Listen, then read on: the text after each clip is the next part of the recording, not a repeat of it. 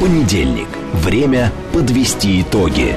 Главный редактор радиостанции «Говорит Москва» Роман Бабаян вместе с вами обсудит и проанализирует главные события прошедшей недели, их причины и последствия. Вспомним, что было, узнаем, что будет. Авторская программа Романа Бабаяна. Программа предназначена для лиц старше 16 лет.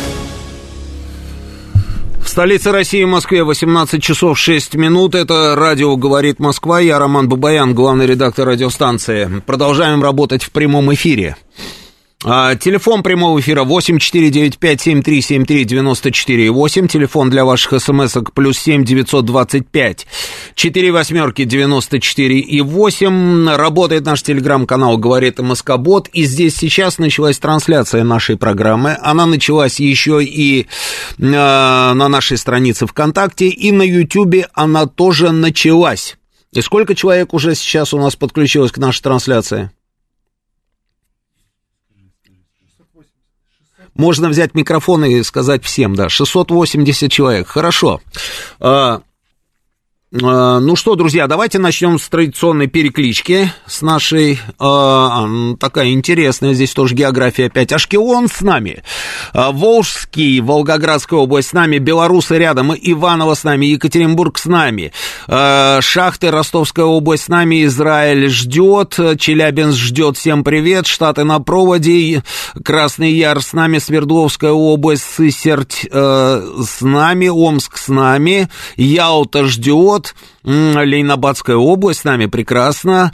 Так, так, так, так, так. Первый Ураль с нами, Энергодар, Минеральные воды, Сургут, Рыбинск, Днепропетровск, Талдом, Муром, Выхино погнали.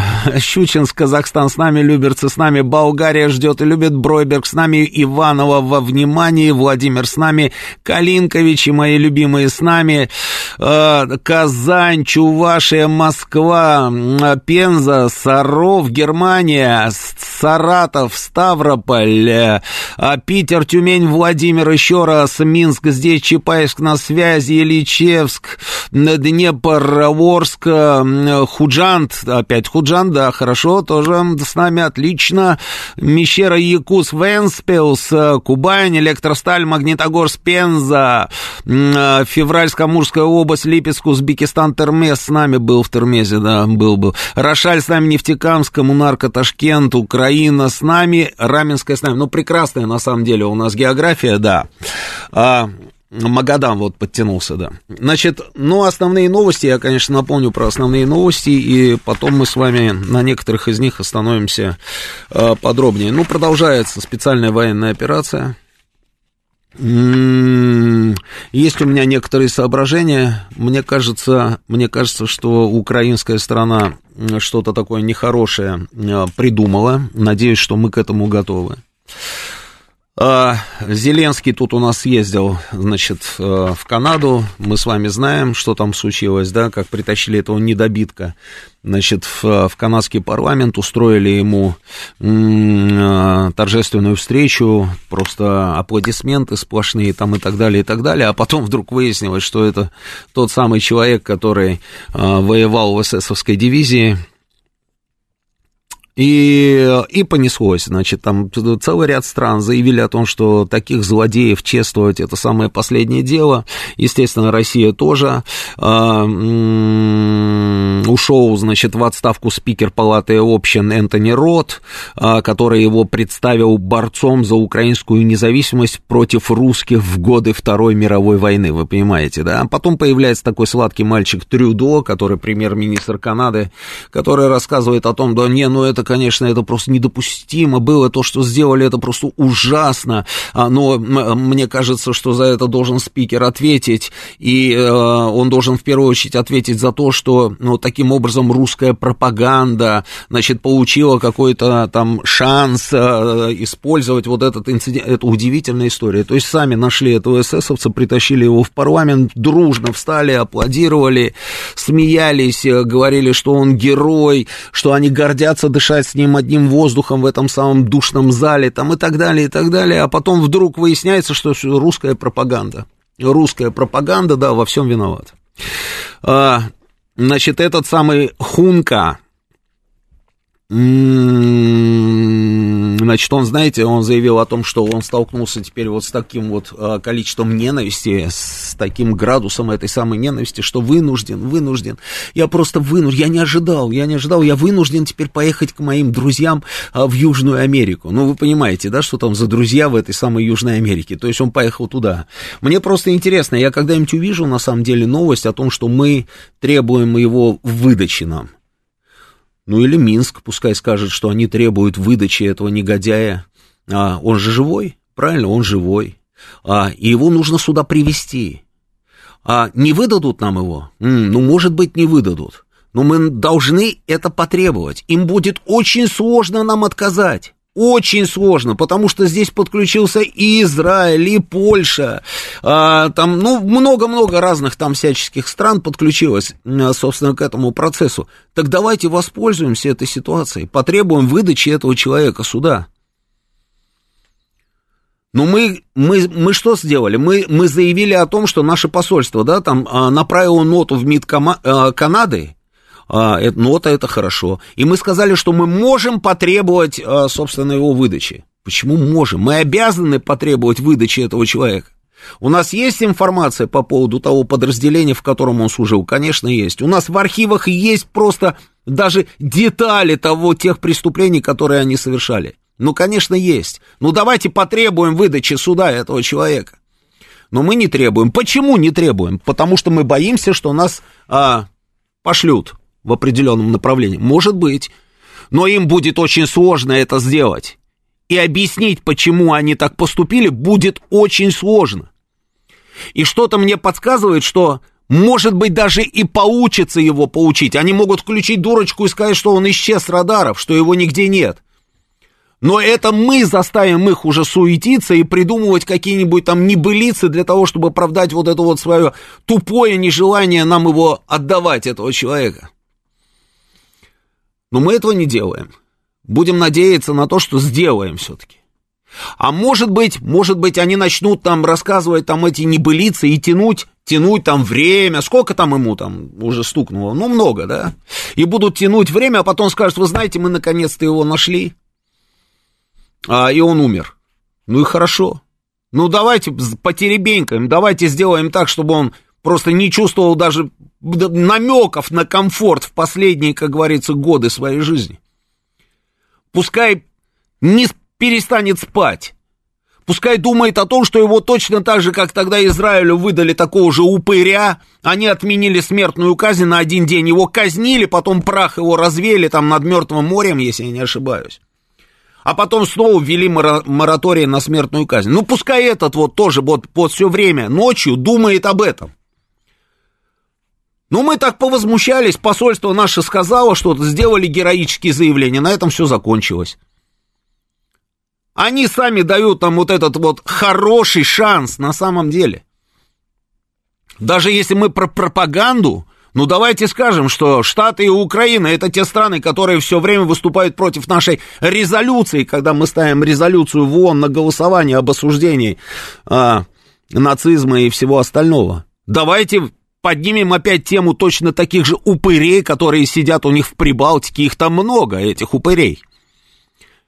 Прям вот нам дают они, они, они просчитались. Я не знаю, это ошибка была, там какие-то тоже а, а, не очень умные там двоечники, которые м- знали, получили задание, что нужно позвать кого-нибудь в парламент, и при этом, чтобы это был борец с русскими, потому что там же надо было подыграть Зеленскому, да? Они же как его презентовали, что вот борец с русскими, но вот в годы Второй мировой войны с теми самыми русскими, с которыми Зеленский, вот герой сегодняшнего дня, борется здесь и сейчас. Они вот такую вот, вот связь поколений хотели обозначить. Ну а какие еще могут быть борцы с русскими в Канаде?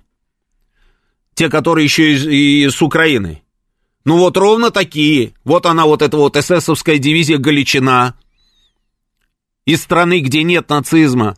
И нацистов нет. Никого нет. Там только есть глорификация вот этих вот всех уродов. Вот сейчас Зеленский взял там, присвоил имя Коновальца, да, а, какому-то там подразделению. Ну, ну там нет ничего. Нацизма нет, ничего нет.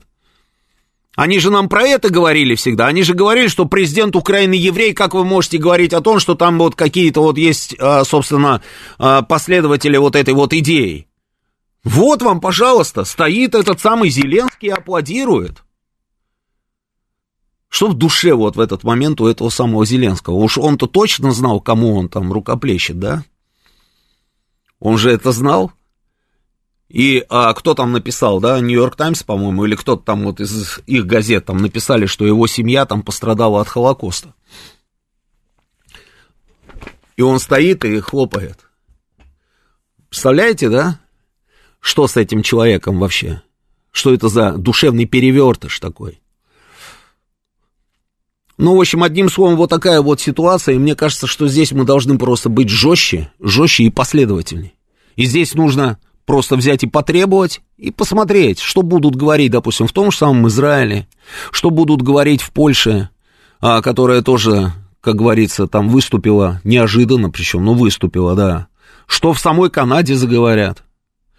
Белоруссию нужно подключить, они же там вроде бы даже собрали какие-то материалы по преступлениям, да, вот этого подразделения эсэсовского на их территории. А мы пока вот, вот я не видел этой новости не видел.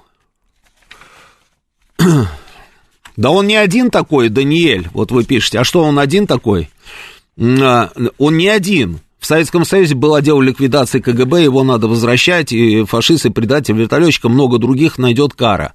Да, про этого гада вертолетчика, да, нашли же а, останки ребят, которые были с ним в одном экипаже, с этим капитаном, да, со следами пытки. А, ну да. Не один такой. Я не знаю, нужны нам ликвидаторы или нет. А, но нам же ничего, я говорю, не мешает абсолютно там предъявить документы и сказать, давайте его сюда. За преступление против советского народа. Вот и все. Пока нет такой новости. Жду я эту новость, жду. Идем дальше. Значит, а, в Армении заявили о близости к завершению переселения жителей Карабаха. По последним данным, в Армению из Карабаха прибыли 100 тысяч человек. Число прибывающих по сравнению с первыми днями значительно сократилось. Ранее власти НКР отмечали, что в регионе живут 120 тысяч а, человек. Советник президента НКР Давид Бабаян был арестован азербайджанской стороной. Он говорил, что армяне Карабаха не хотят жить в составе Азербайджана. 99,9% уедут, опасаясь этнических чисток. Рейтерс уточнял со ссылкой на руководство Карабаха, что речь идет о 120 тысячах. Президент Азербайджана Ильхам Алиев допустил, что к концу года в Карабах вернутся 5,5 тысяч из тех, кто в прошлом уехал в Азербайджан. Но имеется в виду а, азербайджанцы этнические. Ну, у меня есть а, несколько видео. Давайте вот а, я покажу прям, как... Ну вот как а, выглядит сегодня, в 2023 году, а, атмосфера полного горя,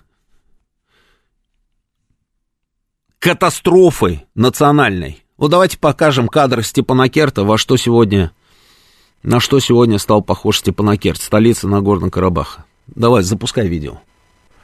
Вот абсолютно брошенный город. Вот это центральная площадь. А,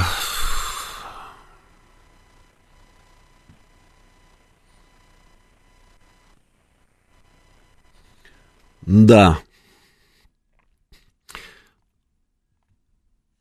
Вот так выглядит Степанакерт. Просто невозможно в это поверить, на самом деле. Вот когда на это смотришь, просто поверить в это невозможно. Что такое а, а, может быть в 2023 году? А, ну, конечно, конечно, число людей, которые прибывают на территории Армении из а, Нагорного Карабаха, их а, стало значительно меньше. Ну, естественно, их стало меньше, потому что, потому что там людей уже не осталось. 120 тысяч человек, а, вот говорили, что там проживает 120 тысяч человек. И есть информация, что а, переехало на территорию Армении уже а, около 101 тысячи, да, то есть вот получается еще осталось 19 тысяч человек. Вы помните, несколько недель назад, еще когда ничего этого не было, я вам сказал на самом деле, к чему все идет. Ровно так и произошло. Ровно так и произошло. Я вам сказал, что 98% людей просто покинут территорию, бросят все, что у них есть, и уедут. Один процент людей останется там и начнут какие-то там партизанские действия, но эти действия будут недолгими, потому что иди попробуй по партизань, когда со всех сторон будешь окружен неприятелем, ну, ну просто ты долго не протянешь. А, я думаю, что найдутся и такие, которые скажут, что а, ну мы останемся, мы останемся, я думаю, будут такие. Мы останемся, потому что президент Алиев обещал нам, что а, ничего с нами не будет, что мы будем интегрированы в общество Азербайджана а, и будем гражданами азербайджанского государства, и поэтому вот, вот мы ему поверили и попробуем там остаться. Я даже допускаю, что будут какие-нибудь, может быть, там села, а, где будут жить армяне. Ну, потому что это все уже проходили, слушайте, это все проходили. Когда с территории Азербайджана, там из Баку, в частности, армяне уехали, потом вдруг появилась информация, что, оказывается, армяне в Баку есть. А, и там называлось число даже 80 человек, там, или, ну, в общем, что-то такое, я уж не буду врать, как говорится, да, что 80 человек там, оказывается, еще есть. А, ну, все это, конечно, от лукавого. Все это от лукавого. И, а, но здесь я допускаю, что могут сохраниться там какое-нибудь одно-два села, так, знаете, для витрины, для того, чтобы в случае, если вдруг кто-то, я в этом сомневаюсь очень сильно, но если вдруг кто-то предъявят какие-то претензии азербайджанскому государству, что они осуществили этническую чистку. А, они скажут, да вы что, мы никого не выгоняли. Вот у нас, пожалуйста, есть села, в которых живут армяне. Можете поехать туда посмотреть. Мы вам дадим сопровождающих, и обязательно дадут сопровождающих таких искусствоведов в погонах, которые проводят этих зам... журналистов, которые зафиксируют действительно каких-нибудь армян, которые останутся в одном или в двух селах, и с ними даже разрешат поговорить, и те будут говорить о том, что они абсолютно счастливы, и что вот ровно до вчерашнего дня они даже понятия не имели, как выглядит счастье, а оказывается, оно выглядит вот так вот, когда они живут в составе азербайджанского государства, у них все хорошо, работают магазины, есть свет, все, все замечательно, их охраняют и никаких проблем. Я допускаю такой вариант. И, скорее всего, ровно так и будет. Ровно так и будет. А, но вот ровно вот эта вот картинка, которую я показал, вот так и выглядит на самом деле. А, вот эта вот этническая чистка а, в 21 веке. Вот ровно все вот так вот и выглядит. Брошенные дома, брошенные церкви, брошенные могилы, Покажи следующую картинку, вот, а, которая идет сейчас а, по всем информационным ресурсам. Да, говорят, что это последняя колонна а, с жителями Нагорного Карабаха, которая прибывает на территорию, на территорию Армении. Ну, вот она последняя колонна с последними людьми. Мне просто хочется, хочется... Вы знаете, когда в 2020 году, да, закончилась первая серия вот этого, вот этой вот войны, да, а, и часть территории, значит, отошло под контроль Азербайджана, российское государство неимоверными усилиями, а, там и на дипломатическом уровне, и, и э, разговор на самом высшем уровне был между президентом России, президентом Азербайджана и президентом Турции. В результате вот этих вот всех таких вот, знаете, э, титанических, я бы сказал, усилий удалось прийти к договоренности, что э, наши миротворцы будут охранять церкви, церкви и монастыри. И действительно, миротворческие посты разместились там в районе там разных монастырей и церквей. Почему? Потому что там, где не было этих миротворческих постов, церкви были тут же осквернены, а еще через какое-то время их вообще снесут. И кладбище уберут. Не будет кладбищ. А, чтобы понять, как это выглядит, нужно просто а, ну, поинтересоваться, а как выглядит, допустим, армянское кладбище в Кировабаде, который сегодня называется Генджой. А, или же что с армянским кладбищем случилось в Баку, где была огромная армянская а, община. М- куда делись эти кладбища? Они же были, а их нет. А куда делись памятники? А, куда вот эти надгробия? Да, что делали с этими памятниками, надгробиями? Что делали с камнями-крестами, так называемыми хачкарами? И я думаю, что вот ровно то же самое будет происходить и сейчас. Я думаю, что то же самое будет происходить сейчас. И еще, знаете, я когда смотрел на это видео, я понял четко, что значит реализация принципа «земля без людей». Вот это тот самый принцип, тот самый принцип, про который нам, помните, а, в самом начале, когда все только начиналось на юго-востоке Украины, очень часто нам говорили, и наши эксперты некоторые, которые сейчас все соскочили и живут там недалеко, а, в разных странах, как говорится, и воюют с нами и в прямом, и в переносном смысле, и на поле боя воюют, в рядах там всевозможных там легионов, и на информационном поле воюют. Эти люди говорили, слушайте, ну переселите всех, кто не хочет жить э, в Украине, как они говорят, переселите их все на свою территорию, вот сюда, вот в Россию, и успокойтесь, если вы хотите защищать этих людей. Вот такой вот принцип, знаете, вот простой. Оставьте землю там Украине, вот это, да, все, города, все, все, все оставьте. А вот этих людей, которые не хотят жить по украинским принципам, вы просто сюда переселите, и на этом, как говорится, успокойтесь. Вот так вот выглядит, вот так выглядит как раз реализация этого принципа на деле. А...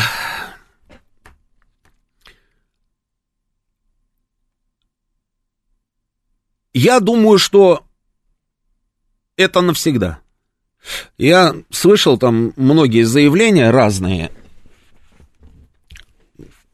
где люди говорили о том, что мы вернем там и, эти земли там и так далее, я думаю, что все, эти земли больше никто не вернет. А это будет ровно то же самое, как а, спустя сто лет после геноцида армян а, в Османской империи, по-прежнему там есть люди, которые говорят, рано или поздно мы эти земли вернем. А, ну, ну, слушайте, ну, понимаете, вот сто лет уже с лишним прошло, пройдет еще столько же. И вот, то, вот как сейчас из каждой точки Армении, да, армяне любят всем гостям, э, допустим, Ере, ну, кто прилетает там в Ереван, прям в аэропорту, очень любят показывать сразу Арарат. Вот те из наших слушателей, кто был в Ереване, не дадут соврать. Все очень любят показывать на Арарат и говорить, вот посмотрите, видите, Арарат видно, да, это вот армянская гора там и так далее, да. А, и куда не поедешь, его везде видно. А, вот точно так же будут рассказывать потом о том, что вот территория, которую сегодня покинуло армянское население, что это вот когда-то там жили на этой территории армяне, и что там а, вот как в Ване, в Карсе, в Ирзуруме, а, в Трабзоне и в многих-многих, во многих-многих других городах современного турецкого государства а, стоят там а, армянские церкви, где-то с, крест, с крестами, по-моему, есть там пару церквей с крестами, но в основном без крестов. Вот точно так же будут рассказывать, что эти земли когда-то принадлежали армянскому народу, и об этом свидетельствуют вот развалины той или иной церкви или монастыря. Вот я вот сейчас вот э, говорю про монастырь, а думаю про Ганзасар, а, Почитайте, посмотрите, что такое Ганзасар, а, что это за святыня для всего христианского мира, и мне страшно себе представить на самом деле, что ждет этот монастырь, который, который остался а, в Нагорном Карабахе. Ужасная совершенно история, да, наблюдаем. Конечно, конечно, для того, чтобы больше ничего подобного не повторялось, нужно понять, где были совершены ошибки. Но и здесь, на самом деле, начинаются проблемы. Никто не хочет про проанализировать эту ситуацию так, знаете, как говорится, да, с холодной головой, потому что, ну, должно пройти все-таки время, чтобы голова немножко остыла. Нужно с холодной головой проанализировать ситуацию, понять, где были совершены ошибки, чтобы больше ничего подобного не было. Потому что если произойдет еще когда-нибудь что-нибудь подобное с армянским народом, то армянский народ превратится а, в курдов, которых много, но при этом своего государства нет. Или в цыган, которых тоже очень много, но они никогда не были а, хозяевами своего государства. Давайте сейчас прервемся на новости, вернемся через несколько минут. Понедельник. Время подвести итоги. Главный редактор радиостанции «Говорит Москва» Роман Бабаян вместе с вами обсудит и проанализирует главные события прошедшей недели, их причины и последствия. Вспомним, что было, узнаем, что будет. Авторская программа Романа Бабаяна.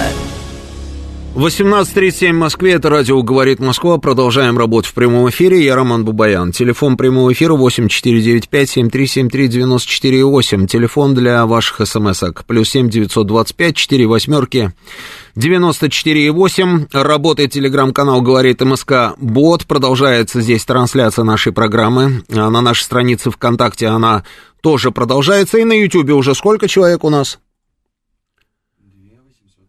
2800 человек. Хорошо. А... Ну вот, наблюдаем за всем за этим, да. А, соответственно, появляются, конечно, вопросы. Вопросы появляются. А... Ну, наблюдаем, во-первых, за тем, что, что, собственно, говорят непосредственно а, в Армении, да, на протяжении всех вот этих вот дней. То, что мы наблюдаем вот эту трагедию сейчас. А, думаем, а, ну вот, вот что, о чем думают там? О чем думают там? А, а там на самом деле продолжают, собственно, власти гнуть свою линию и говорят о том, что все это стало возможным, потому, что, потому что российские миротворцы оказались неэффективными, что членство Армении в ОДКБ оказалось бессмысленным, что, ну, короче, виноваты абсолютно все. Виноваты абсолютно все. В первую очередь, в первую очередь, конечно, обвиняют Россию. Вот парадокс, да, то есть не обвиняют Азербайджан там или Турцию, нет, они обвиняют в первую очередь Российскую Федерацию в том, что это вот Россия допустила то, что мы с вами наблюдаем. Но, но, понимаете, какая штука? Есть же и другие вопросы. И на эти вопросы, мне кажется, армянский народ имеет право, собственно, получить ответ. Ну, я не знаю. Ну, вот почему, да, вот самый такой вот, как говорится, первый вопрос, да, почему на протяжении нескольких десятилетий официальный Ереван так и не признал а, независимость Нагорно-Карабахской республики? Ну, вопрос есть, да, согласитесь, есть. А, вопрос следующий. Почему у всех вот этих вот ребят, которые сидели на грантах и на там Соросовском, не только Соросовском, как говорится, финансировании, как они оказались руководителями армянского государства? Как так получилось, что вы, собственно, привели их к власти, там, через выборы и все остальное? Тоже есть вопрос, есть. А, после того, как случилась 44-дневная война, да, вот, а, почему никто не ответил за поражение и провал, просто вот за эту, за начало этой, этого, этой катастрофы, за это же никто не ответил. А должны же были, наверное, хоть кто-то же должен был ответить. А никто не ответил. Почему никто не ответил? А если вы поняли в результате 44-дневной войны, что армянская армия и силы самообороны Карабаха, что они, они слабее, чем армия Азербайджана, хуже вооружены, допустим, да, там, чем армия Азербайджана там и Турция, да, понятно. Но если вы это поняли, почему за те три года, которые прошли, ну, прошли три года, почему за эти три года никто ничего не сделал для того, чтобы армянская армия, чтобы вооруженные силы Армении и силы самообороны Карабаха стали сильнее. А, ну, ну, это же логично, правильно? То есть, если ты проиграл, если ты проиграл, то, наверное же, наверное же, нужно что-то сделать с армией, чтобы укрепиться как-то. Но нет. Опять никто ничего не сделал для укрепления вооруженных сил. Интересный вопрос, да? А, а зачем нужно было вот это вот, вот, вот, вот в последнее время вот так вот, собственно, а, там, дразнить ту же самую Москву. Но ведь это же делали абсолютно все. И министр иностранных дел, и премьер-министр, а, да и поменьше, как говорится, должностные лица, они же это делали. Зачем нужно было элементарно там с этим а, уголовным судом, с этим римским статутом, вот это вот все, вот зачем нужно было затевать и рассказывать сказки, а, что это, а, это, это просто случайное совпадение по времени? Зачем все это нужно было делать? Ну, кто-то же должен был задать эти вопросы и заставить ответить на эти вопросы. И никто и ничего. Люди выходят сейчас на улицы с этими вопросами, но власть же делает вид, что этих людей нет, что вот этого возмущения они не видят, да им наплевать на самом деле. А, ну, это же все так не должно работать. И при этом сплошные обвинения, собственно, в адрес Российской Федерации. Сплошные обвинения в, в адрес российских миротворцев. Те, кто эти вопросы задает, их тут же винтят а, и называют агентами Путина. Почему агенты Путина? То есть для того, чтобы спросить, почему у нас такая плохая армия и плохо вооружена, допустим, и не боеспособная, хотя было время, когда это было самое боеспособное подразделение на территории постсоветского пространства. А, когда кто-то задает вот такой простой вопрос, ему говорят, ты агент Путина. Ну что-то тут не то, правильно? Ну как-то вот не вяжется. Я не, я не хочу там обвинять кого-то там одного конкретно, да, но... А, я же говорю, для того, чтобы не повторилось больше ничего подобного, нужно как-то проанализировать ситуацию и ответить на нее. Что касается нас, допустим, да, то а, очень хочется понять, а кто-нибудь ответит за то, что убили наших миротворцев? Я вот этого тоже никак понять не могу. Слушайте, убили наших миротворцев. А, и, и что? Сказали, извините, и на этом все? Вопрос закрыт? Нет, идет какое-то следствие. И что нам это следствие? А что там расследовать? Слишком много было там э, подразделений азербайджанских, вот на этом квадратном, как говорится, пятачке, где расстреляли э, наших миротворцев. Долго там нужно все это дело расследовать. Слушайте, я тут прочитал вообще э, интересную версию, что наши миротворцы, почему их убили? Что они были свидетелями того, как убивали там армянское население в одном из сел, и они зафиксировали это на свои телефоны. И командир азербайджанского отряда, который вот это вот все устроил там, потребовал, чтобы они сдали телефоны, они отказались сдать телефоны. Им, он созвонился с Баку, потом пришел, сказал, ладно, уезжайте, оставьте телефоны при себе. Они уехали и по дороге их расстреляли. А потом, а, извините, и на этом все закончилось. Сколько можно извинений-то а, слышать на самом деле? И все от одной и той же стороны по большому счету. И вертолет сбивают, и самолет сбивают, и посла убивают, и сплошные извините. Извините, извините, погорячились. Мы вот берем на себя там все, все вот эти вот а, выплаты семьям погибших. Это что? Я, я категорически против этого алгоритма. Я считаю, что этого не должно быть. Как можно было стрелять наших миротворцев? В 2008 году были атакованы наши миротворцы, и наши подразделения практически в Тбилиси вошли. Здесь взяли, расстреляли миротворцев. Капитана первого ранга парня убили замкомандующим миротворческим контингентом. А, и просто извините. Я этого не понимаю, если честно. И хочется, хочется увидеть продолжение этой истории. Хочу узнать, кого взяли, кого арестовали, кто расстреливал, кто застрелил. Даже если случайно, покажите мне, кто стрелял.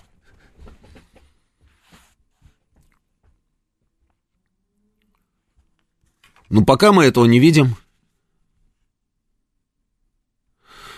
Вообще вот смотрю на это, на все и думаю, да, ну интересно, вот а, в разных точках мира, в разных местах, ну происходят такие вот похожие вещи, вот похожие вещи. Вот смотрите, а, я вот вам рассказываю там про армянские кладбища, да, уничтоженные. Те, которые уже уничтожены бульдозером, как говорится, там сравняли все с землей. А, и другие кладбища, которые тоже сейчас будет, будет вот с другими кладбищами будет то же самое. Вы знаете, с чем уезжают очень многие люди из Нагорного Карабаха, вот, а, которых мы сейчас показали, вот эту колонну? Они останки своих родных и близких выкопали и везут с собой. А знаете почему? Потому что они знают, что будет сделано. Они знают, что будет сделано. Это в 2023 году, в 21 веке. И я вот ровно то же самое видел в другой точке мира. Я видел это в Косове. Албанцы делали ровно то же самое с сербскими могилами. Я снимал эти кладбища. Уничтоженные кладбища, оскверненные, выкапывали просто гробы, там, и просто ужас даже. Вот я говорю, просто нормальному человеку, а, у него в голове не укладывается, что это могут сделать. Это делают. Это делают.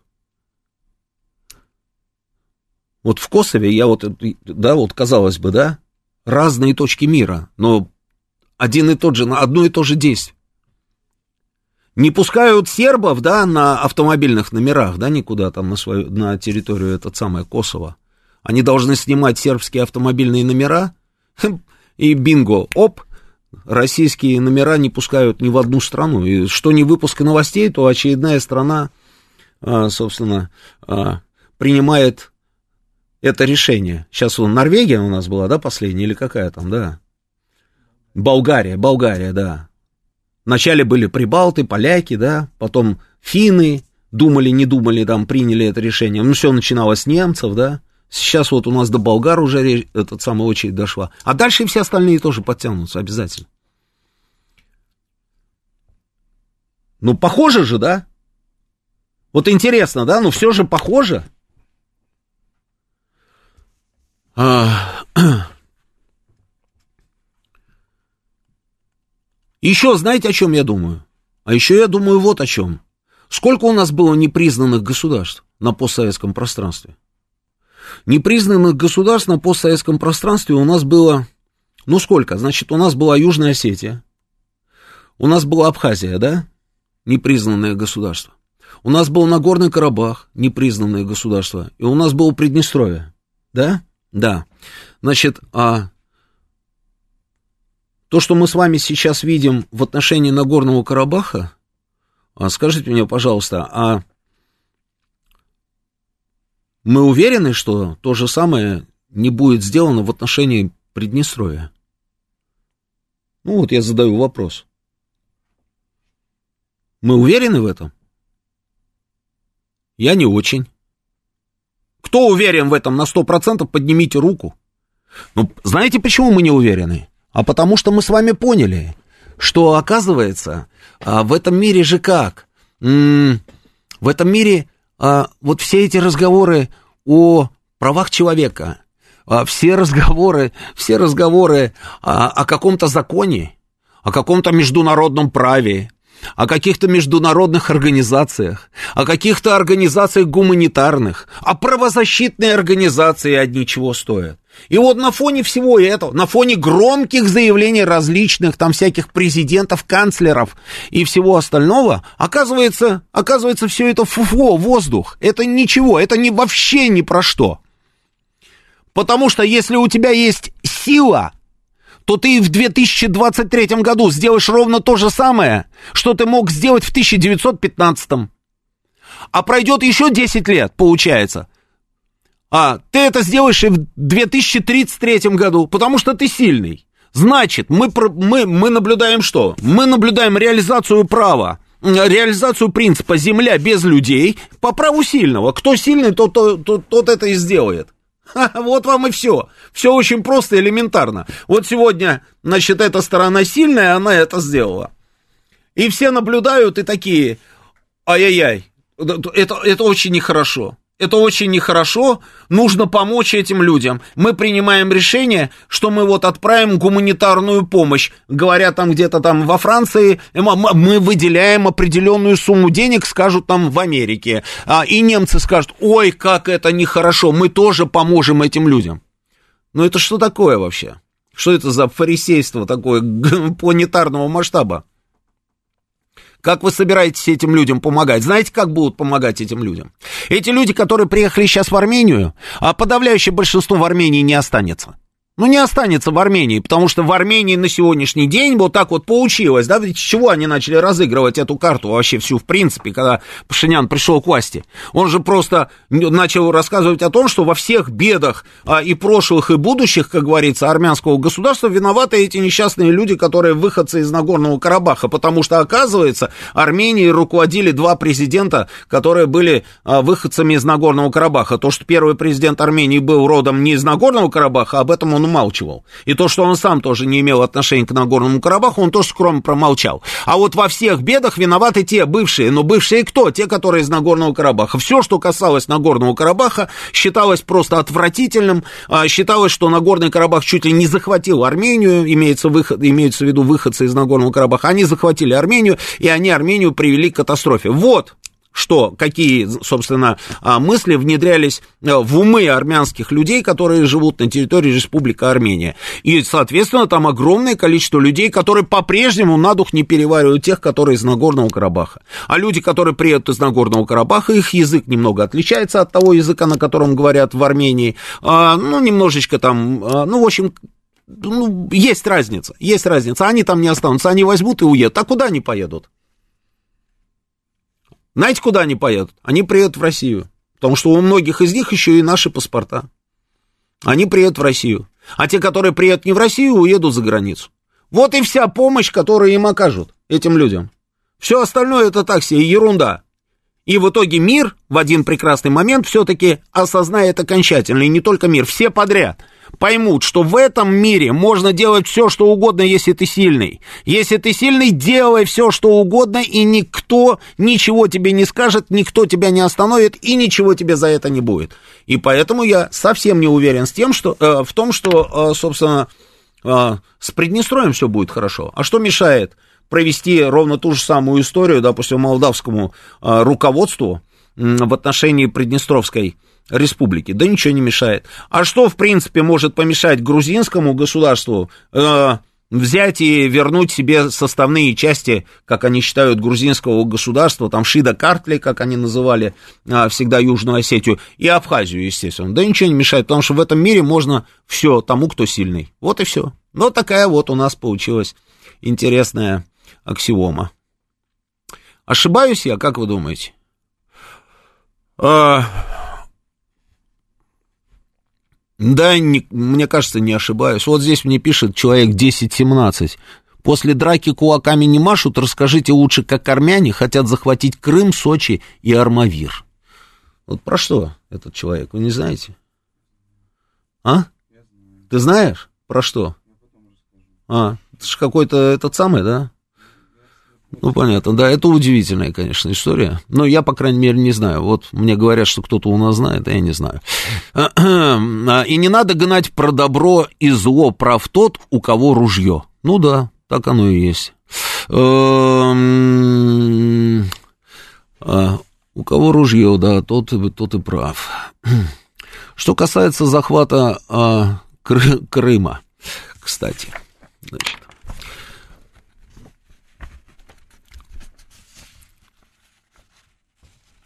Значит, в Киеве 2 октября,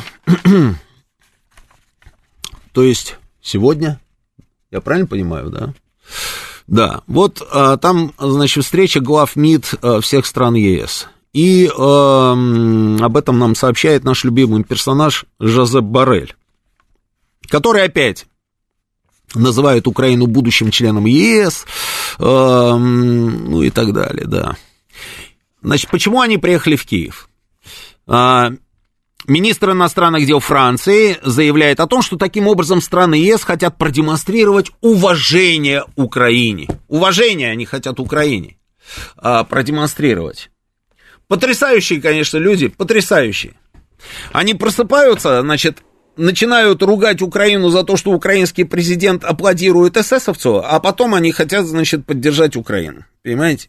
А, того самого президента хотят поддержать, который Коновальца, а, имя Коновальца прис, а, присваивает какому-то там своему подразделению. Того самого президента они хотят поддержать, да, у которого а, дивизия Галичина Waffen СС, они так, знаете, стыдливо всегда, знаете, СС отбрасывали, они говорили, дивизия Галичина. забывали, забывали э, добавлять, что она эсэсовская дивизия. Значит, у него, оказывается, это вообще национальные герои, эти ребята, да, все время эти костюмированные представления, они стоят прям в форме там а, во Львове, в какой-то день, я уж не помню там дату, да. Вот они там даже детей переодевают в эту форму под этими знаменами там этой эсэсовской дивизии, там везде на билбордах там а, дивизия Галичина, дивизия Галичина, дивизия. Вот этого самого президента они приехали поддержать. А, собрались в очередной раз в Киеве. До этого Столтенберг рассказал о том, что Украина, конечно, должна быть в НАТО. Помните вот это вот, они троем вдруг оказались там в Киеве, да, Столтенберг, министр обороны Британии, министр э, обороны Франции. Они оказались в Киеве.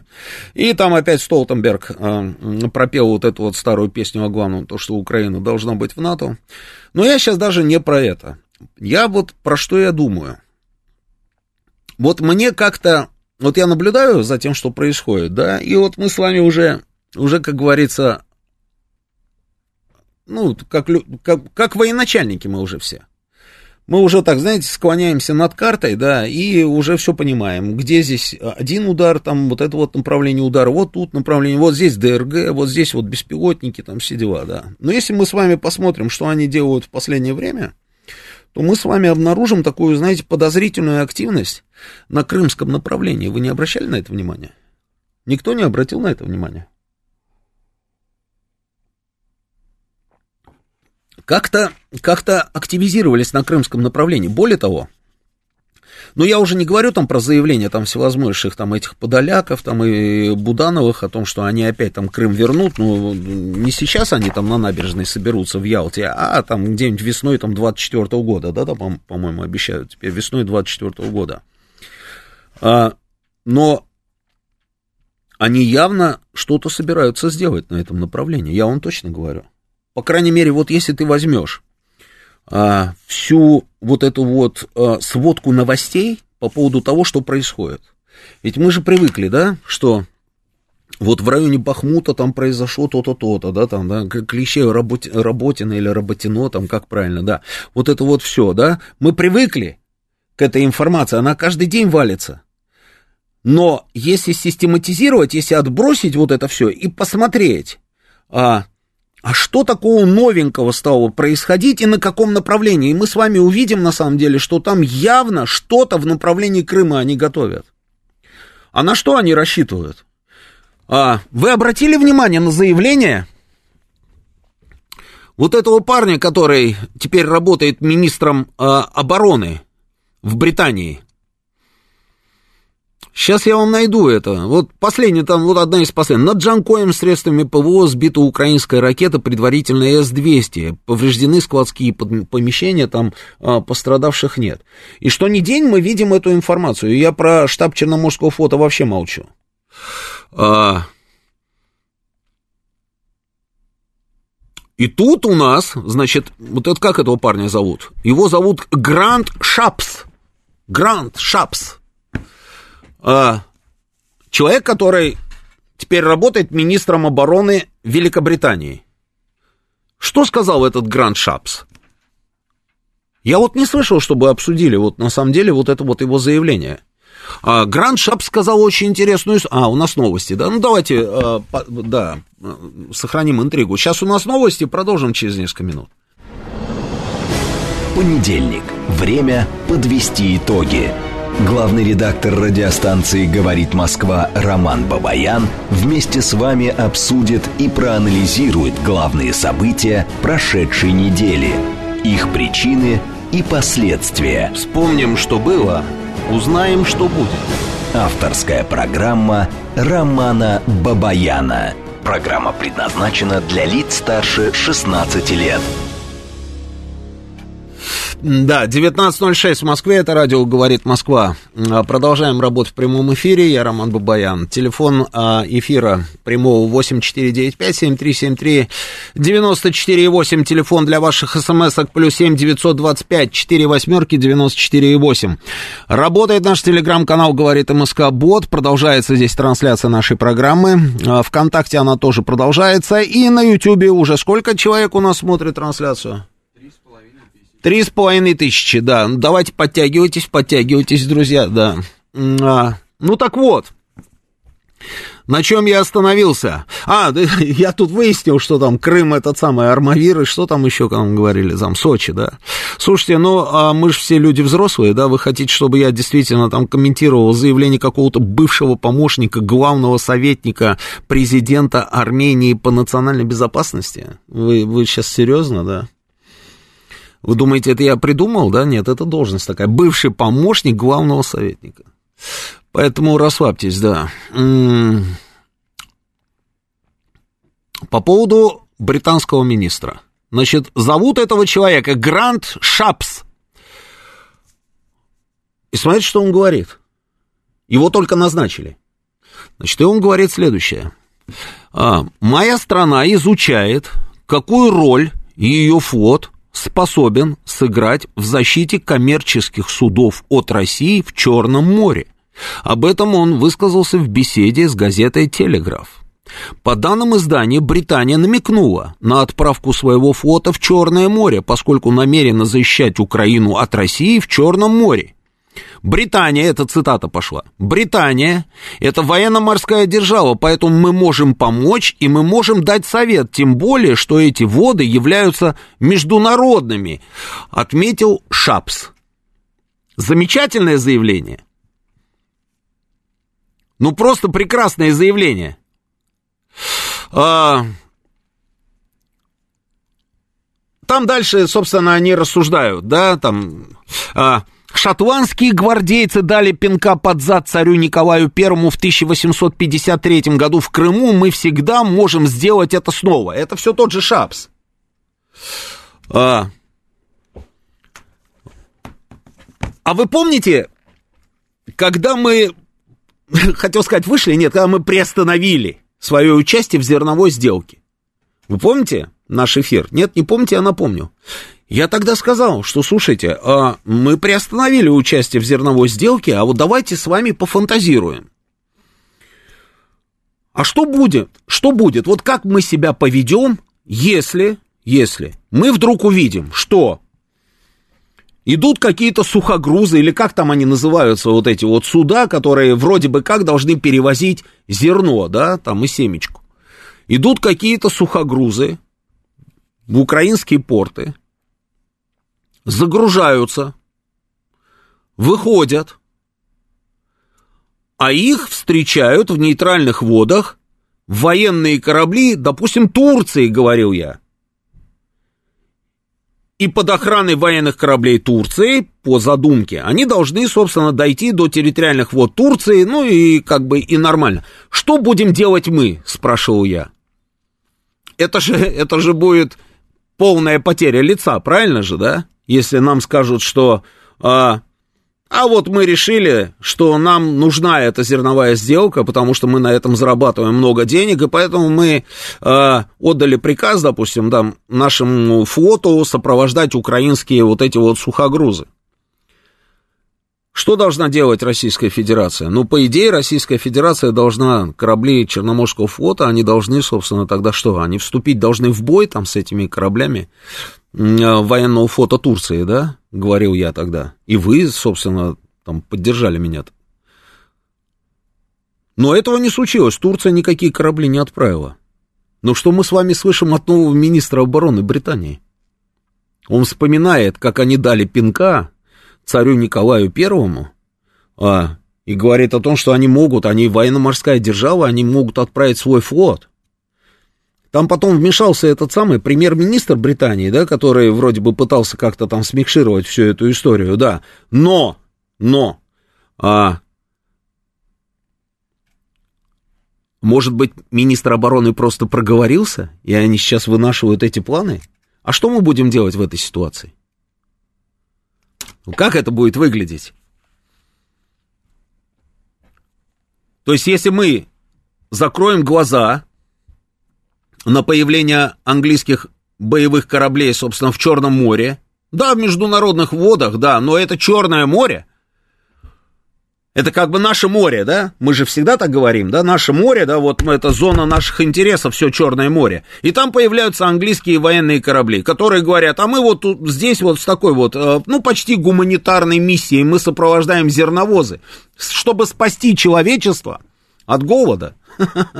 От голода спасти человечество. Мы должны будем вступить с ними в бой. Вы помните, однажды у нас был такой вот этот э, случай, да, с английским кораблем, помните? If you don't stop, I will be fire, да? Так это звучало тогда, да? Наш капитан тогда по а, этой самой связи связывался с этим эсминец, да, по-моему, был, или какой-то там корабль был английский, да, и когда мы его просто а, как это называется, навалом, да, как-то вот так раз на него, да, ну, на тарам практически пошли в, в море. Ну, сейчас так совсем уже, понимаете, какая штука получается? Сейчас вот так вот не обойдешься вот этими предупредительными какими-то мерами. Здесь придется вступать в бой. Возможно это или нет? А теперь представим, представим, что а, Украина начинает какую-то операцию. А какую операцию? Мы вот с вами все время, мы зациклились, да, и говорим, что? Они же план у них был какой, да, вот сконцентрироваться на этом направлении для того, чтобы что? Для того, чтобы переру, этот самый, перекрыть вот это вот сообщение сухопутное с Крымом, да, в районе Херсона, да, они должны были там, Запорожье, Херсон, вот это вот все, да, они перерубают, а, и дальше, дальше, дальше там как-то будет развиваться вот эта вот дальше история, их продвижение, там, в сторону полуострова. Но мы с вами уже видели, на самом деле, какой-то десант, помните, в Крыму высаживался? Было такое? Высаживался десант в Крыму. Они вроде как высадились, наши их отбили там, да, уничтожили, не уничтожили, в общем, это было? Было. А теперь предположим ситуацию, что английские военные корабли в Черном море, а они начинают десантную операцию. Может быть такое? А почему не может быть такого? А плюс ко всему этому, давайте посмотрим, что они делают. Они прощупали нашу систему ПВО. Вы помните, этими дронами они там прощупывали систему ПВО. Потом вроде бы как, я, по крайней мере, видел вот эти видеокадры, как они уничтожили одну нашу а, систему, да, а, противовоздушной обороны, какую-то дорогостоящую систему они уничтожили. Потом они начали бить по штабу Черноморского флота, и раз был прилет в здание Черноморского флота, значит, а, ПВО не сработало, правильно? То есть э, случился этот самый прилет. То есть одновременно они начинают стрелять ракетами, которые они сейчас получат и которые у них еще есть. Они стреляют ракетами, начинается десантная операция, а в Черном море английские военные корабли. Может быть такое, или это я фантазирую? Я не говорю о том, что они захватят Крым, я не про это. Но они же тоже не про это. Они же как действуют? Им же не важно даже захватить, им нужно сделать что-то такое, чтобы потом очень долго-долго об этом, собственно, рас рассказывать. И размахивать вот так вот, как флагом, и говорить, видите, у нас есть успехи, ребята, у нас есть успех. А так как у нас есть успех, дайте денег, дайте побольше денег и оружия, дайте, дайте сюда оружие и денег, потому что мы вот, мы уже это сделали, и, и дальше мы еще что-нибудь сделаем. Они же про пиар. Они же про пиар, им это нужно. Им обязательно это нужно, потому что больше ничего другого не получается.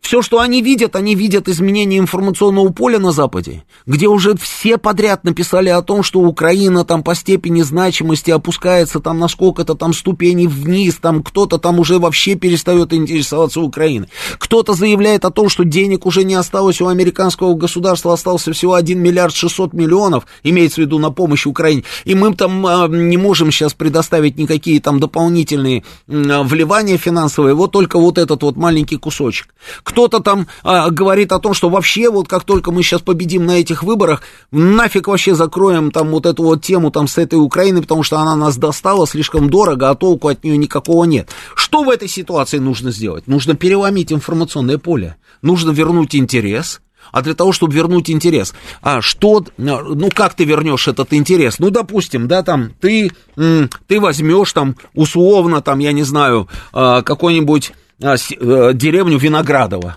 ну, условное название, да, там, Виноградово, ты берешь Виноградово. Что англичанину или американцу в этом названии? Да ничего. Какое там Виноградово? Помните, как Илон Маск тогда, да, заявил, что слишком много потерь и, и так мало, собственно, приобретений, да, территориальных? Ну, это вот условное Виноградово, да, это для них ничего. Даже если, даже они, ну, там, я не знаю, такмак, помните, вот они все разыгрывают тему этого такмака. И что это такмак? Они скажут, ну да, такмак, э, да, это хорошо, хорошо. Ну, а что такое такмак? Ничего. Никакого смысла для американцев и англичан в этом нет. А вот если они возьмут деревню Виноградова где-нибудь на территории Крыма, Виноградова тут же вычеркнут и преподнесут как Крым. И вот это слово Крым отыграется в голове. Там вот сразу, вот знаете, начнет Крым, Крым в голове английской. Там вот этот Крым, Крым, Крым, Крым, Крым. И это вот ровно то, что нужно украинской стороне. Не, не смогут удержать там ни, никакую деревню. Нигде. Рано или поздно все равно всех уничтожат или заставят, как говорится, там нырнуть на дно там, да, и по дну Черного моря бежать, как говорится, в сторону там Одессы, а, спасаясь. Это да, обязательно это будет. Но за это время же можно успеть разогнать вот эту пиар-компанию и попросить дополнительное количество денег.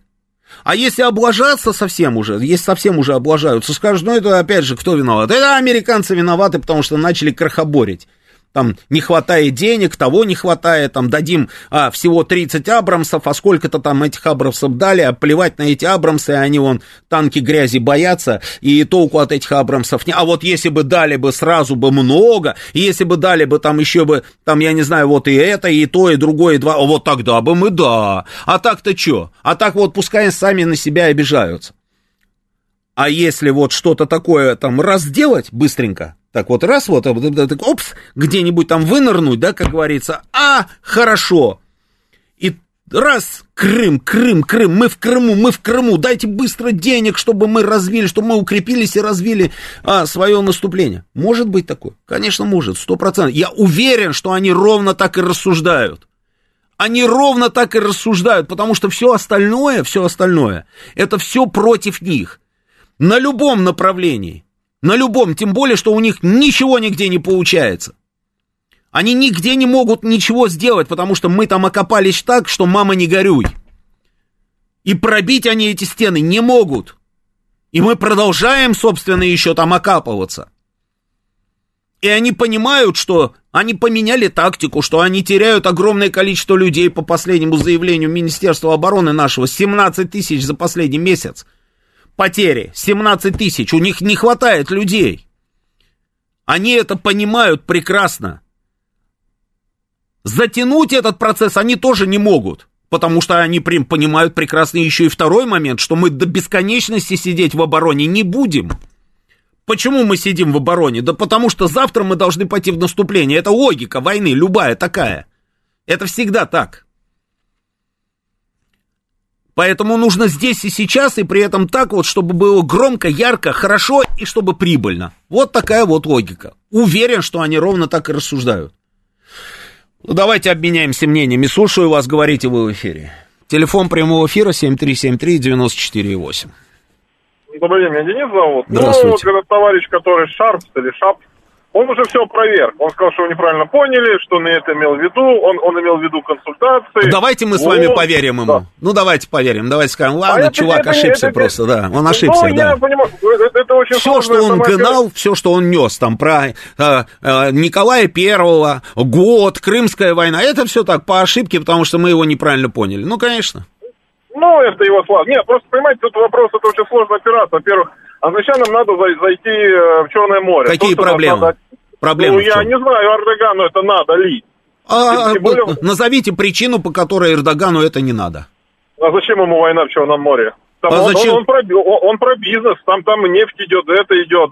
Тут, тут будет, извините, какой-то катаклизм. Так, Есть секундочку, вариант, что... смотрите, какая классная получается штука. Английские корабли, сухогрузы, куда идут эти сухогрузы? В Лондон, что ли, они пойдут? Давайте, про... нет, там, понимаете, там просто нечаянно может ракета прилететь в, Дардан... в Босфор и все перекрыться. Тут смысл, смысл терять деньги ради а. каких-то там непонятных английских кораблей. Он, ну, я не считаю, что дурак, вот так. А вот смотрите, а вот англичане идиоты, да, то есть они считают, что может может случайно прилететь ракета, если она может случайно прилететь Босфор и Дарданелл, как вы говорите, она же случайно может и в Лондон прилететь. Но они почему-то говорят, а мы дали пинка и дадим еще он разочек. Же, он, он же, ну давайте дальше. Чтобы совершить ага. эту операцию, ну, в моем понимании, да. нужно человек 300 им перебросить украинцам, ага. чтобы что-то как-то захватить.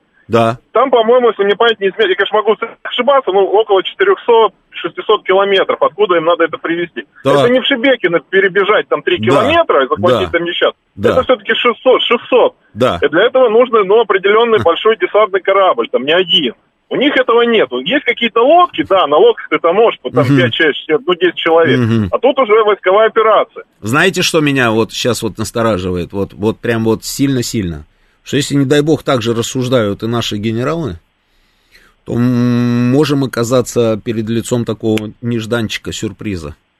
Не, ну я думаю, в отличие от генералов, я, если я бы, допустим, mm-hmm. э, вот есть, вот, допустим, ну, я посчитал, то есть нужно вот примерно вот такие средства, чтобы это сделать. Что mm-hmm. для этого надо с нашей mm-hmm. стороны, чтобы этого сделать? Например, я уверен, что, например, Севастопольская бухта уже перекрыта полностью. Севастопольская, никакими, да, но в Крым это никакими, это же, да, да, да, они в Севастополе не пойдут. Зачем им Севастополь? Им ну, нужен ну, любой да, кулачок на крымском побережье, ну, для того, чтобы прозвучало раз, слово Крым. Все. Не, ну не любой клочок. Им нужно хотя бы, где живут жители. Мы там захватили, извините, гору, потом убежали. Ну, это, конечно, красиво, но он захватили вот ночь. Мужик там, я не знаю, насколько это правда, там Сайго их разогнал. Тут надо хотя бы захватить. А как вы думаете, правда, неправда? Слушай, я уже, я уже ничему не верю, и, блядь, вполне может, может быть действительно мужик, мужик Сайго. Я видел это, кстати, да, я видел, да.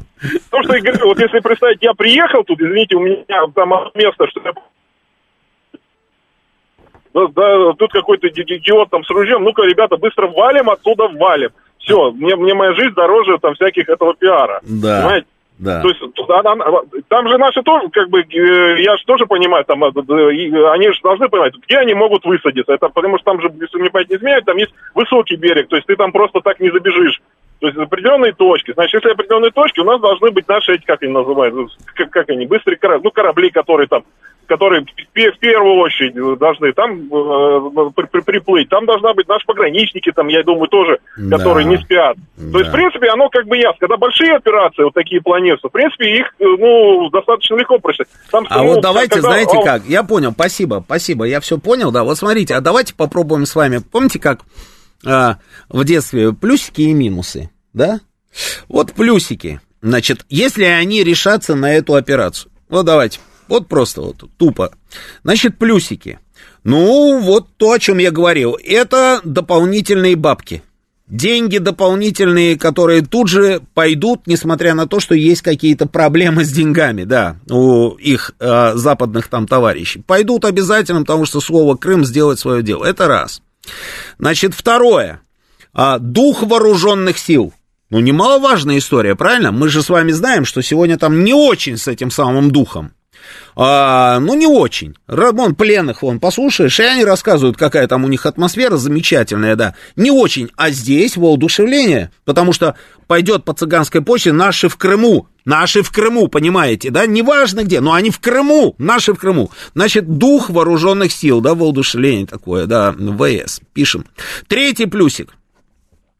А, внутри общества, в ТУ, то же самое. Это такая духоподъемная история. Мы вам сказали, как он там будет своим этим хриплым голосом, мы вам сказали, что мы будем в Крыму. Вот мы в Крыму, и это только начало. Это начало, и мы вот сейчас закрепимся, а потом вот как вот мы обещали с Подоляком, мы придем на набережную Ялты, и там возле мандарина выпьем апероль, шприц там, да? Вот я вам говорю, как вот Василий Голуборотика, да. А дух этот у населения, да, поднять, да, хорошо. Внутри, да, страны, внутри. Следующая история.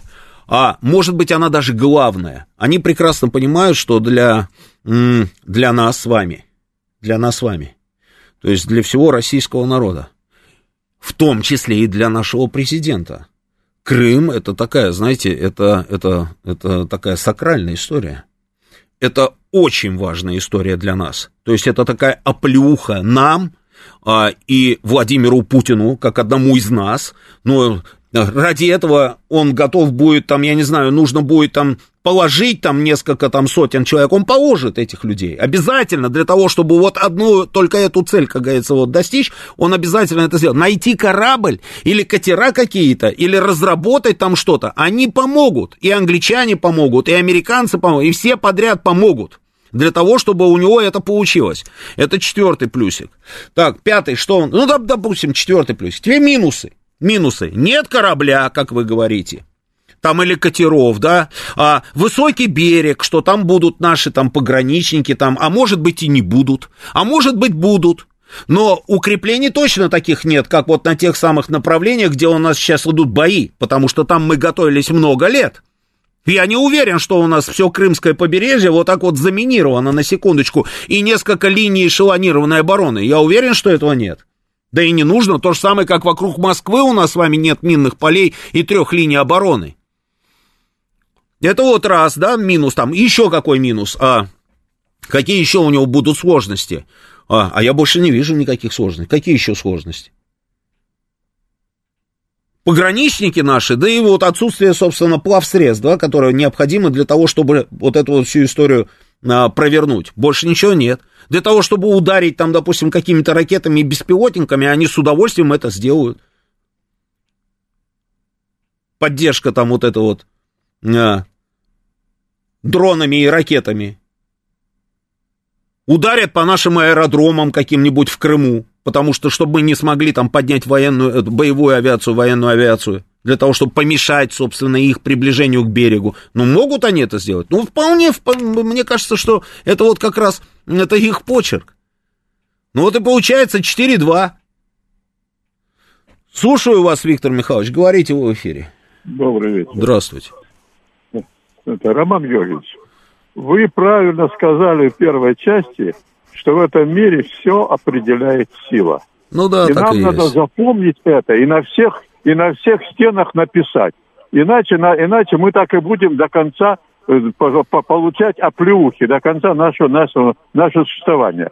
Почитайте западную прессу. Чего они боятся? Они боятся России с ее ядерной дубиной. А мы даже попугать их не решаемся. Мне довелось работать за границей. Когда, когда, я был, когда я был там инженером от могучей сверхдержавы. Так вот, они тогда с нами уважали нас и говорили, да, давайте мир поделим пополам. И не кто-нибудь, а, а работники ЦРУ, которые вокруг наших строек, строек крутились. А остальных они говорили, давай пошлем нафиг и поделим пополам. Вот тогда страна была сильна, и они нас уважали, и мы, и мы на Олимпиады под белым флагом не ходили. Поэтому нужно, нужно понимать, что силы в этом мире решают все. Иначе оплеухи будут до конца. Спасибо, спасибо. Слушаю вас, вы в эфире, говорите. Успеем? Да, успеем. Давайте алло, вопрос алло. ваш. Э, да, и у нас новости да, через полминуты. Юрий Слушаю. Москва. Да, Юрий. На самом деле, все правильно предыдущий э, спикер сказал, и я этого придерживаюсь. Пускай они говорят все, что хотят. Как говорится, моська лает, э, караван идет. Нам надо давно решать свои проблемы абсолютно. Пусть они там говорят что угодно, там мы решаем свои проблемы, и все. На это закрываются глаза. Действительно, отсидеться в обороне как следует, набрать сил и сделать свои дела, какие мы хотим. А и не слушать ни англичан, ни американцев, ни Европу, ни украинцев. Россия решает свои проблемы. Спасибо. Спасибо. Да. У нас сейчас новости, продолжим через несколько минут. Понедельник. Время подвести итоги. Главный редактор радиостанции «Говорит Москва» Роман Бабаян вместе с вами обсудит и проанализирует главные события прошедшей недели, их причины и последствия. Вспомним, что было, узнаем, что будет – Авторская программа Романа Бабаяна. 19.35 в Москве, это радио «Говорит Москва», я Роман Бабаян, главный редактор радиостанции, продолжаем работу в прямом эфире, телефон нашего прямого эфира 8495-7373-94,8, телефон для смс-ок плюс 7 925 4 восьмерки 94,8, телеграм-канал «Говорит МСК Бот» с самыми свежими новостями, здесь продолжается трансляция нашей программы, она ВКонтакте тоже продолжается, и на Ютьюбе пока еще тоже продолжается, и сколько там человек уже? 3 3750, давайте поднапряжемся, да, так, опа, чтобы у нас хотя бы на 4000 выйти, давайте, друзья. А какая разница, сколько человек подключилось к вам видеотрансляции, спрашивает сердитый кролик. В радиоэфире мы с вами, и нас не сосчитать. Даже спорить не буду. Слушаю вас, говорите вы в эфире. Добрый вечер. Здравствуйте. Это Виктор 26 говорю за эфир Подмосковья. Здравствуйте. Роман Георгиевич. Да. Меня, не обижается, ничего личного, только факты. Да. Значит, э, у них там, кажется, плохо, а теперь послушайте, что у нас тут творится. Я не хулиган, а скажу то, что есть. Первый кнопка канала. Э, есть такой Ситин, что он говорил, русские плохие, я бы лично всех э, донбасских расстрелял из автомата, понимаете? И это происходит в эфире, понимаете, который слушает миллиона два, так я так прибросил приблизительно. И кто же его выпускает? Как говорится, на первую кнопку. Я никак не пойму. Это, это я, я... вопросом. Мне да. очень обидно. Это который Сытин, да, живем, такой? А? Да, я знаю, да, да, да. Знаю такого человека. Слушайте, ну, мне сложно говорить, что там происходит на Первом канале, как вы понимаете, да, потом а, коллег я не обсуждаю вообще в принципе. Я знаю, что у меня в эфире этих персонажей нет. А я в какой-то момент понял, что... А, но нервы уже не те, скажем так, да. И я решил, что я обойдусь без них. Здравия желаю, Сергей Алексеевич, слушаю вас внимательно. Здравия желаю, Роман. Здравствуйте. Ну, как вам мои фантазии на тему? Нормальные фантазии, это не фантазии. Угу. Все по-серьезному. Мы не можем решать свои проблемы, не оглядываясь на Вашингтон и Лондон. И в целом на НАТО. Так было и в Советском Союзе, и в советское время, так и обстоит дело сейчас. Вот когда я в свое время узнал, какие средства тратят на оборону в СССР, вот реально узнал, сидя на совещании вверху, мне стало понятно, почему мне так и всем другим было и стране в целом жить тяжело. Тяжело, да. особенно и 60-е годы. Несмотря на полет Гагарина, там успехи и т.д. и т.п. Жизнь-то была тяжелая же.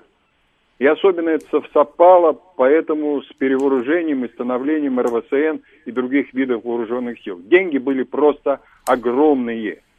Ну, на мой взгляд, вот никаких крупных военных успехов с целью показа Западу, там, смотрите, какие мы молодцы, я не верю. У них нет сил для крупного прорыва, бросаются в бой последние резервы.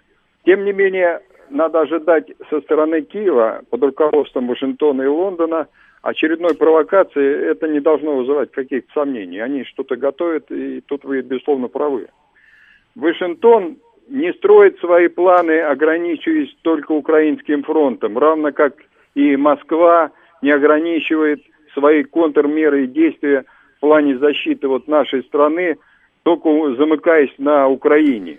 Ведь понятно, что э, военно-политическое руководство России, оно не может не понимать масштаба опасности. Поэтому э, я уже говорил об этом, и армию, и страну готовит, готовит. Там ВПК работает в полную силу к более серьезным конфликтам. Потому что Америка, вот сейчас Путин полетит, куда он собирался там, к этому... В Киргизию. В Корею, в Корею полетит также. А, в Корею, правильно? да. Угу. Ну и вот вокруг себя собираем страну, уже много нас поддерживают, но это все не случайно. Вся обстановка к этому видно из обстановки, что дело-то не только в Украине, это так. Там они нас пытаются максимально ослабить, понятно, втягиваясь, пытаясь затянуть время. И все, что и происходит э, вокруг Карабаха, все это по единому плану. Ну, вы правильно сказали, что Э, заметили, что в разных точках мира происходят похожие вещи. Ну, вот ну вы тоже обратили внимание, да? Просто ну, казалось я... бы, так... да? Как будто а бы то. один алгоритм вообще, что ли? Так в том-то и дело, вот казалось бы, внешне бессвязные и хаотичные явления между собой – какие-то, они все-таки чувствуется какой-то единый план, план действий и последствия, главное. Ну, да. Конечным результатом этих вот действий это разгром национальной государственности, Югославия, Ливия и так далее. Что это, случайные события? Вот то, что вы перечисляли там по Нагорному Карабаху, по Армении, ведь если вникнуть, ну не случайно эти все вопросы. Явно во всех этих действиях прослеживается какой-то единый замысел всего – и по этому единому замыслу идут, идут, и все происходит за кулисами. Тут многое не ясно, поэтому мы сложно нам так в обстановке. Спасибо, Сергей Алексеевич, спасибо, спасибо. Британские корабли, а как же конвенция Монтрё, а, пишет нам Анна. А, я все понимаю, я же просто а, с чего начал, что на самом деле, ну какие сейчас, в принципе, законы, конвенции, а, там, а, гуманитарные организации, правозащитные организации, там, организации, которые защищают животных, а, ну, ну, все это, все это как-то вот остается на бумаге. Конвенция Монтрё, да, это все, как говорится, очень хорошо, но нам скажут, что, ну, это будет завтра, это будет потом, а вот пока, вот пока это будет вот так. И что, вот что хочешь, что и делай, а вот мы решили, что вот так. Слушаю вас, говорите в эфире.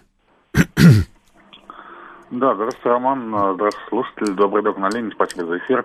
Ну, Роман, считаешь, никаких фантазий у вас нет, да, на заданную тему, как вы вот спрашивали. А, все более чем возможно, более чем реалистично, а, как говорится. Но ситуация заключается в том, мне вот тоже, как и Виктор Михайлович, да, который до этого звонил не так давно, э, непонятно, что, да, вот имея ну, там такой вот ядерный щит, да, я никогда не был сторонником, то есть я э, считал и считаю сейчас, да, что мы, может быть, где-то недостаточно перемалываем, да, вот, ну, надо, может быть, усилиться. А, но в плане ядерки, вот давайте бахнем ядеркой, я никогда не был этим сторонником, да, как бы как многие. Uh-huh. А, но uh-huh. я все-таки считаю, что uh-huh. а, бахнуть ядеркой это не вариант, а вот устроить испытания на той же новой земле, ага, да, допустим, да, да чтобы вот да. А, те, кто да.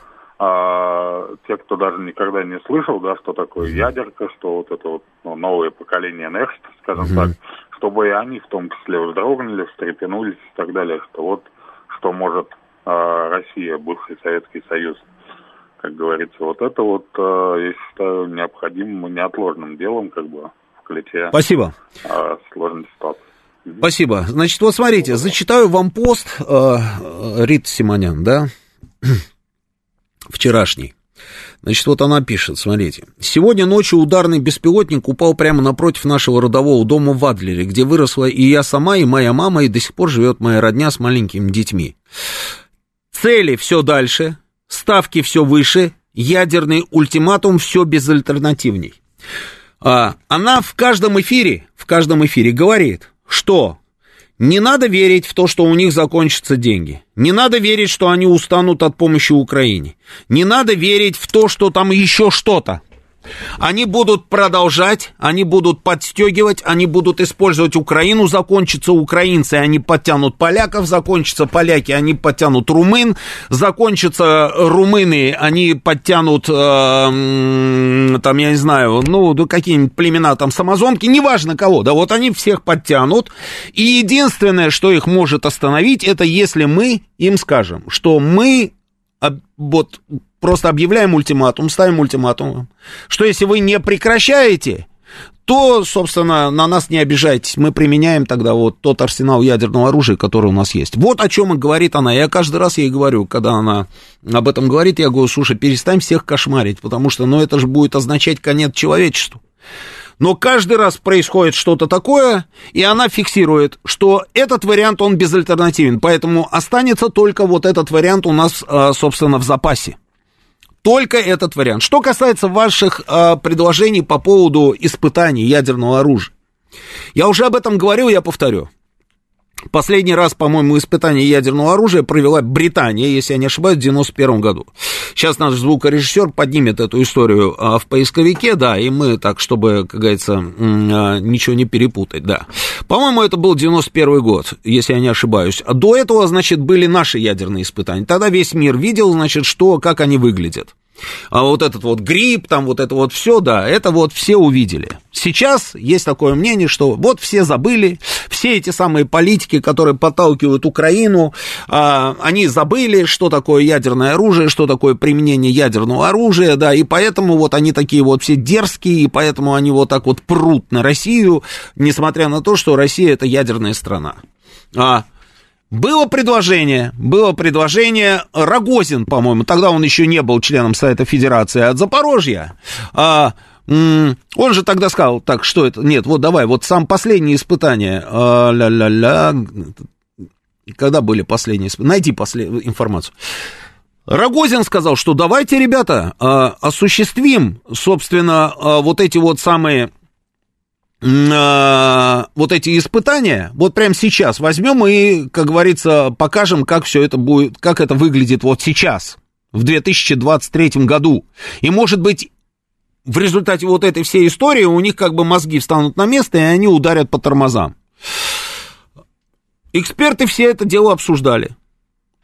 Вот Британия осуществила последнее испытание 26 ноября 91 года, а не, вот еще Штаты у нас были, да, в 92-м ядерное испытание они провели. Франция прекратила в 96-м, о, ты посмотри, Китай в 96-м, э, было проведено два ядерных испытания Индии в 98-м, А, ну и, соответственно, тут же подтянулся Пакистан, он, как он мог, там, Индия, если что-то испытывает, и Пакистан свои тоже 5 копеек вставил тоже в 98-м. Ну и КНДР у нас впереди планеты всей в 2013 году. Ну, КНДР, это, это да, это понятно. Ну, их подземный взрыв был в 2013 году, да.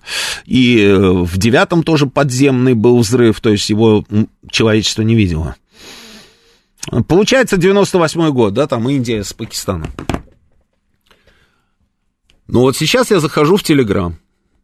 Захожу в Телеграм, знаете, да, как в Телеграме искать что-то, да, вот, вот я захожу, поиск в Телеграме, пишу ядерные испытания, ядерные, ядерные испытания. Испытание. И пишу дальше. Лавров. Лавров. И смотрим. а, вот. Лавров. Нет, это не то, да, про заявление США о несоблюдении России моратория, бредовость эти... За... Найди мне тоже вот эту новость, пожалуйста, да. Наш министр иностранных дел сделал заявление, что мы призываем Соединенные Штаты как можно быстрее Э, подтвердить свое вот это вот свой мораторий на ядерные испытания, потому что мы мы придерживаемся вот ровно этой самой политики, что мы за это продолжение этого моратория и вот э, призываем американцев, собственно, Лавров призвал США, Британию, Германию, вот, во-во-во, открываем, открываем, вот смотрите.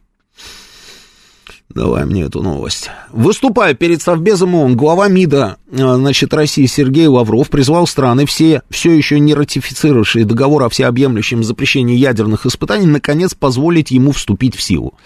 Министр иностранных дел России высказался в пользу чрезвычайной важности продления моратория на любые и всяческие ядерные взрывы. С таким заявлением э, он выступил на заседании Совбеза и так далее. Россия, отметил он, является принципиально... Слушайте внимательно. Россия является принципиальным сторонником договора о всеобъемлющем запрещении ядерных испытаний от 1996 года. В связи с этим Москва призывает все страны мира, которые еще этого не сделали, ратифицировать соглашение и позволить ему вступить в силу. ЧТД. Что и требовалось доказать. Точка. То есть этим путем Российская Федерация не пойдет. Убирай, давай звонки. Вот так вот. Слушаю вас, говорите вы в эфире. А, добрый вечер, Роман, это Гурген. Да, здравствуйте, Гурген. Э, видите ли, вы сказали очень интересную вещь по поводу британского флота, вот того самого, я с вашего позволения на минуточку вернусь к этому. А дело в том, что вот те самые лодки, с которым связан тот самый курьез, который «If you don't change course, I will be fine». Не, это вот было немножечко по-другому сказано, но смысл был тот же, да. Смысл был, безусловно, тот, понятный нам с вами. А на британское ухо это легло, как если вы не смените курс, меня уволят. Но это так, это, это маленький курьез. А что касается британского вторжения, не дай бог, в территориальные воды Российской Федерации, а я имею в виду, что э, крымские территориальные воды в данном случае неизбежно принадлежат Российской Федерации, то, мне кажется, любой ценой, Роман, поверьте мне. А, дело в том, что наши плавсредства, да, там их хватка, нехватка, это а, дело некоторого непродолжительного времени, как мне представляется. Вот. Но основная угроза, я очень поберег бы флот. Поймите меня, пожалуйста, правильно. Это не какие-то капитулянские настроения в отношении того, что я не уверен э, в успехе наших вооруженных сил, не дай бог. Я уверен в их успехе. И, наконец, что касается а, Маргариты Симонян, она, вероятно, права. Только единственная коллектива, которую я бы внес э, со своей стороны, это следующее. Невозможно удержать Запад от самой предельной глупости и подлости, смешанных в одном жутком коктейле под названием «грязные ядерные а вот эти самые э, munitions, да, как по-русски э, вооружение, да? Грязная бомба, да, мы обычно говорим. Грязная да. бомба. Да. Я бы сказал, что это единственное, в чем заключается непреодолимое искушение Запада, а в том числе прикрыться далее э, вот этой самой эгидой Украины, что они несмышленые, что они такие сики. Если мы сделаем, если мы проведем наши ядерные испытания в районе Новой Земли, вы знаете, они будут... Роман, у меня такое ощущение, вы знаете, я не знаю, может быть, я где-то и меряю по себе, но тем не менее, я предвижу, что они не остановят а, Запад от а, применения вот этих а, ядерных гадостей, которые, я имею в виду грязных. Да, да, да. Знаете, а, потому что это подло, это низко, мерзко и так далее. Но мы можем любые эпитеты морального э, характера употреблять в данном случае. Но что касается реальности, то мне представляется, что Маргарита э, должна была бы учесть и это тоже, или как минимум иметь э, это в виду. Спасибо. Спасибо. Спасибо. А, ну, может быть, да, может быть, и не остановим. Я даже, наверное, с вами соглашусь. Я даже, наверное, с вами соглашусь, что не остановим мы этим ядерным испытанием всю эту историю. А, парадокс заключается в том, что, ну, вот если мы, допустим, про Штаты, вот обратили вы внимание или нет, мы об этом говорили у меня в «Своей правде» в пятницу в эфире, что, посмотрите, какая интересная штука. Если мы с вами смотрим на Пентагон и на Государственный департамент, то такое ощущение, что они поменялись местами. А, то есть Пентагон, это военные, да, это генералы, они понимают, что ни в коем случае нельзя доводить а, Россию до вот той самой, до того самого состояния, когда у нее останется только вот этот козырь в руках. Они это понимают. Они ни в коем случае не хотят с нами ядерной войны.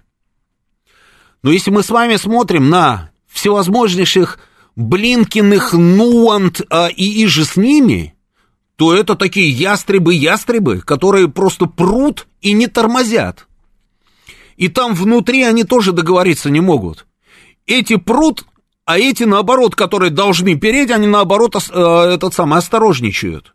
И то же самое в Европе, но посмотрите на этого Барреля. Он же сам сказал, он в какой-то момент просто понял, что он, оказывается, не человек, который отвечает за дипломатию, а он скорее человек, который отвечает, собственно, за вооруженные силы Европы. Он сам об этом сказал. Я себя ощущаю больше министром обороны, чем министром иностранных дел Евросоюза.